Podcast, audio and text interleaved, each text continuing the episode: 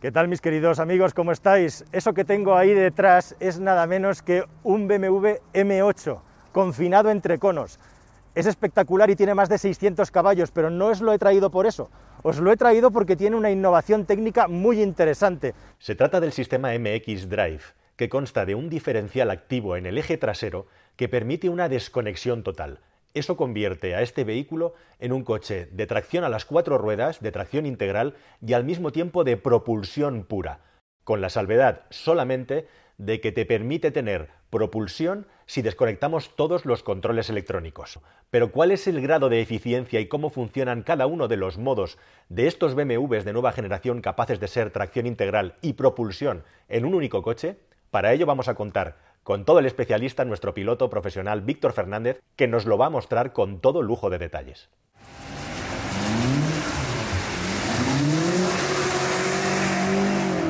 Bueno, Juanfran, vamos a ver cómo trabaja esa transmisión MX Drive del M8, que como tú comentabas tiene la particularidad de poder seleccionar entre tres programas diferentes de configuración de la transmisión.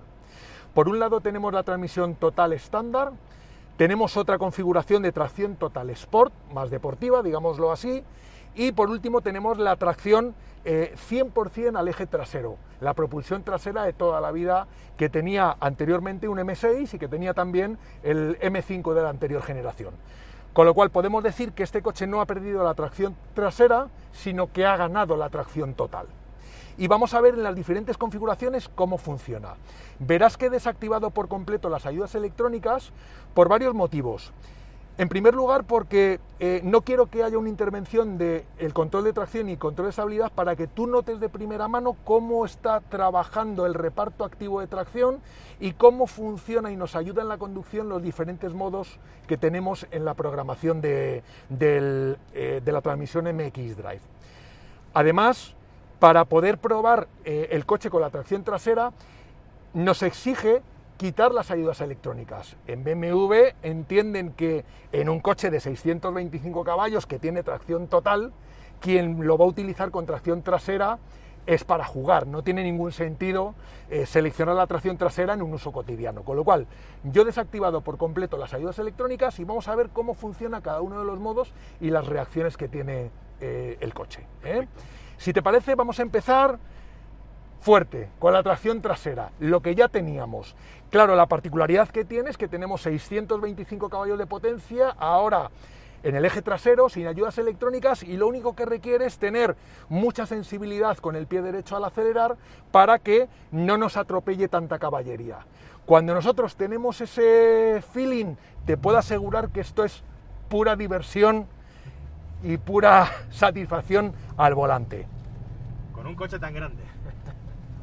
Mira, fíjate, con un poquito de gas derrapamos y mira cómo el coche me permite derrapar todo lo que quiera. Si te fijas, obviamente al coche le cuesta más transmitir toda la potencia que tiene al asfalto porque tiene mucha potencia y mucho par. Con lo cual, es un modo que para diversión está muy bien, pero en cuanto a eficacia obviamente no es lo mismo que la tracción total. Vamos a pasar entonces a probar lo realmente interesante ¿no? de esta tracción total y comenzamos con el modo de tracción total Sport.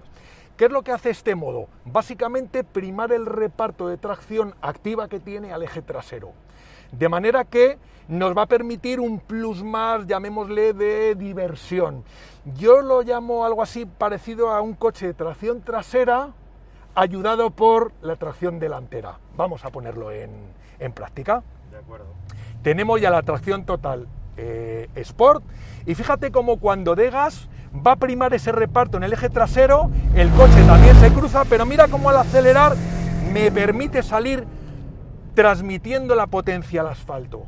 Con la tracción trasera tendría que aliviar o modular el gas, porque si no el coche acabaría eh, enroscándose completamente y sin embargo, gracias a la tracción delantera que me está ayudando, me permite salir con capacidad de aceleración y de eficacia.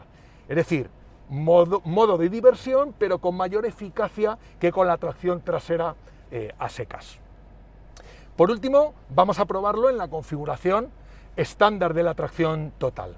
Claro, cuando hablamos de una configuración estándar puede parecer que esto es lo que utilizamos para ir a la compra, pero nada más lejos de la realidad. Al final esto tiene una puesta a punto hecha por M y vas a ver que ese reparto activo de tracción ya no prima sobre ningún eje, sino que reparte con precisión entre ambos ejes para permitirnos, en primer lugar, facilitarnos el guiado, es decir, inscribir el morro donde nosotros apuntamos con el volante.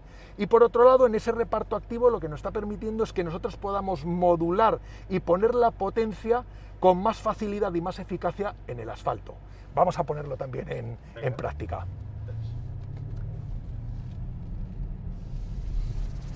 Mira, yo acelero como hice antes, el culo me ayuda, pero mira cómo el morro me saca absolutamente mordiendo. Perfecto. Perfecto. ¿Has podido apreciarlo? ¿Tú crees que, que se nota? Sí, se nota la diferencia. ¿Hay diferencias? En la salida de la curva se nota clarísimamente. eh, em, se nota eh, por cómo tracciona, pero también cuando pones el volante recto, en ese momento, la velocidad que lleva ya el coche, la aceleración que ha ganado. Ahí es Claramente, donde se nota la diferencia. claro, claramente estamos ganando mucha más velocidad porque me está permitiendo acelerar más. Con la tracción trasera y toda la potencia tengo que ir modulando mucho el gas. Con la tracción Total Sport tengo que modularlo menos porque claramente la- la- la- el eje delantero me está ayudando a ganar eh, o a poner eh, la potencia en el asfalto, pero claro, con la tracción total en su configuración más eficaz, directamente yo voy acelerando progresivamente y él va repartiendo de forma activa para permitirme ganar con más facilidad y transmitir la potencia en un asfalto que estamos haciendo que está completamente eh, mojado, ¿no? Con lo cual, desde mi punto de vista incluso, este es el mejor modo, el más eficaz y, y, eh, el que nos permite, o sea, sin eliminar la diversión, porque has visto que también nos da el culo, el culo nos redondea, el culo, eh, digamos, eh, o sea, el eje trasero lo que hace es redondearnos la curva porque en ese momento los sensores están entendiendo que yo quiero girar y el reparto en ese momento probablemente lo está pasando detrás para que me dé el eje trasero el, el- el redondeo suficiente para inscribirme el morro con más facilidad.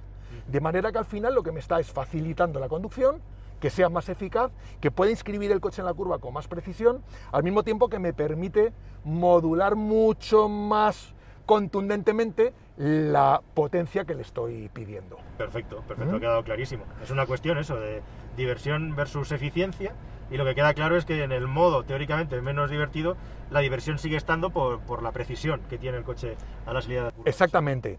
Mira, fíjate, eh, lo hemos hecho todo esto sin ayudas electrónicas, sin la intervención del control de tracción y control de estabilidad, pero yo quiero también que lo veamos con las ayudas electrónicas eh, activas, en un modo más eh, habitual de conducción, ¿no?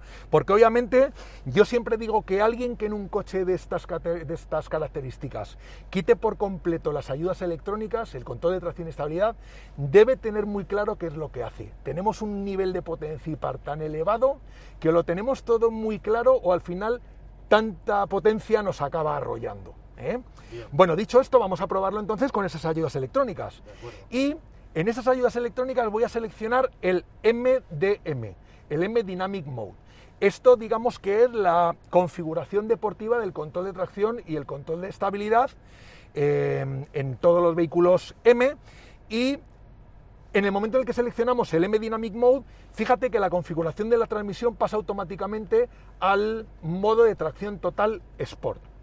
Bueno, ¿cuál es la diferencia respecto a lo que hemos hecho antes? Pues básicamente que ahora tenemos ayudas electrónicas que nos van a echar una mano cuando nosotros en un momento dado podemos cometer un error de apreciación y para evitar, bueno, pues que el coche nos pueda dar un, un susto o hacernos un gesto eh, más allá de lo que, de lo que nos gustaría, ¿no? Y vamos a hacerlo de dos maneras. Una en la que voy a ser un conductor un poco más incisivo, menos preciso, y otra en la que voy a ser un conductor más preciso. Y en el mismo modo vas a notar dos cosas completamente diferentes. ¿Te parece? de acuerdo. Vamos a hacerlo. Bueno, en este primer modo, como te decía, voy a ser un poquito más incisivo para que las ayudas me ayuden más. Yo doy gas y mira ahí cómo el control de estabilidad, si te das cuenta, cuando estaba tomando tanta deriva, me ha parado, me ha ayudado a evitar. Es decir, en ese momento eh, he cometido un error de apreciación, con tanta potencia, ha dado mucho gas, ha deslizado mucho, pero he tenido las- la, la ayuda de estos eh, controles electrónicos, lo cual me permite disfrutar de- de- del coche, disfrutar de la conducción, pero con la seguridad de que me van a echar una mano. Bueno, has visto que nos ha parado mucho. Sí, nos ha parado. Ahora voy a hacer voy a hacer una segunda pasada, pero en esta voy a ser más preciso yo con la conducción. De acuerdo. En el otro fui un poquito más brusco y ahora voy a ser más preciso en la conducción. Le voy a dar, voy a modular más todo lo que estoy haciendo, cómo gestiono el volante y cómo le doy gas al coche. De acuerdo. Y a ver qué te parece, qué notas diferente. Mira, yo entro en la curva y ahora comienzo a dar gas y mira. ¿Qué has notado? Pues una diferencia abismal. El coche eh, lo has llevado con mucha más finura y precisión, tanto de volante como de acelerador, y te ha permitido mantener mucho más eh, la aceleración sin cortarte. Correcto. el- De hecho, anterior. de hecho, no has notado No en absoluto que los controles, que las ayudas electrónicas hayan entrado en funcionamiento. Se ha parecido mucho a cuando me has hecho la demostración con el sistema de tracción total eficiente. Exactamente. Básicamente, la lectura que sacamos de todo esto es que muchas veces todos estos dispositivos que nos están ayudando dependen también de quién está manejando los mandos. Y en la forma en la que manejamos los mandos marcamos las diferencias. Podemos pensar que nos están cortando las ayudas electrónicas más de lo que creíamos o pensábamos y puede ser que la electrónica lo que esté es salvándonos de una situación muy comprometida en la que nosotros nos estábamos metiendo. Cuando nosotros somos más precisos, ha visto que incluso nos ha, sal- nos ha dejado salir derrapando Sí, sí, sí, completamente. totalmente. Sí, ¿eh? sí, hemos salido totalmente de lado. Mira, por último vamos a poner la configuración estándar completamente. El DSC ON, control de tracción, control de estabilidad en su modo configuración normal, que por defecto siempre nos va a seleccionar el modo de tracción total estándar, como decíamos antes, el más eficaz, y vas a ver que en este caso lo que va a primar sobre todo es la seguridad sin perder también eficacia. Vamos a ver qué es lo que, qué es lo que ocurre. De hecho, yo voy a tomar la curva y en medio de la curva voy a hacer toda la curva acelerando a fondo. Estoy acelerando a fondo, estoy acelerando a fondo, sigo acelerando a fondo. ¿Qué has notado? Pues nada, el coche ha estado frenando eh, la mayor parte de la curva y así he podido ir manteniendo la trayectoria perfectamente. Exactamente. Es decir, el coche ante el error tremendo que he cometido, que es en una curva tan cerrada, deslizante porque está mojada, con 650 caballos, me he venido arriba, me he emocionado tanto que he dicho, esta la voy a hacer a fondo.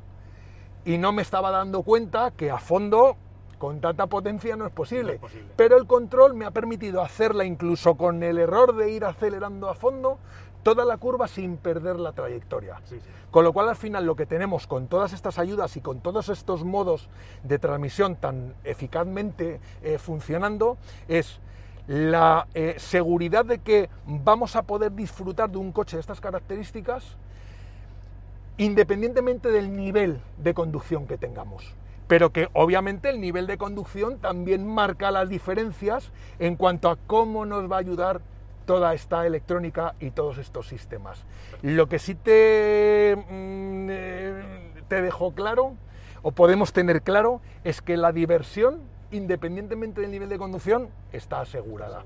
Yo creo que mayor demostración que lo que acabas de hacer es imposible. O sea que nos han enseñado todos y cada uno de los grados a los que puede llegar este coche, que es que lo- los tiene todo, todo el abanico, como tú dices, desde salir a, a comprar el pan eh, sobre una carretera mojada hasta ponerte a conducir de lado en un circuito. Lo bueno es que está configurado tanto para gente que tenga un nivel de conducción normal como para gente con un nivel top. Entonces, que eso es lo difícil, abarcar un abanico tan amplio de, de- de posibilidades. Perfecto. Como habéis podido comprobar empíricamente, el resultado de toda esta tecnología es una cantidad de gradaciones en la respuesta del coche que llevado en buenas manos puede permitirnos tener un montón de opciones a la hora de afrontar curvas en una conducción deportiva, en una conducción en circuito. Y no solo eso, las versiones competition de los M están incluyendo también cada vez más unos frenos electrohidráulicos que tienen doble programación, es decir, que también son capaces de variar el tacto del pedal de freno.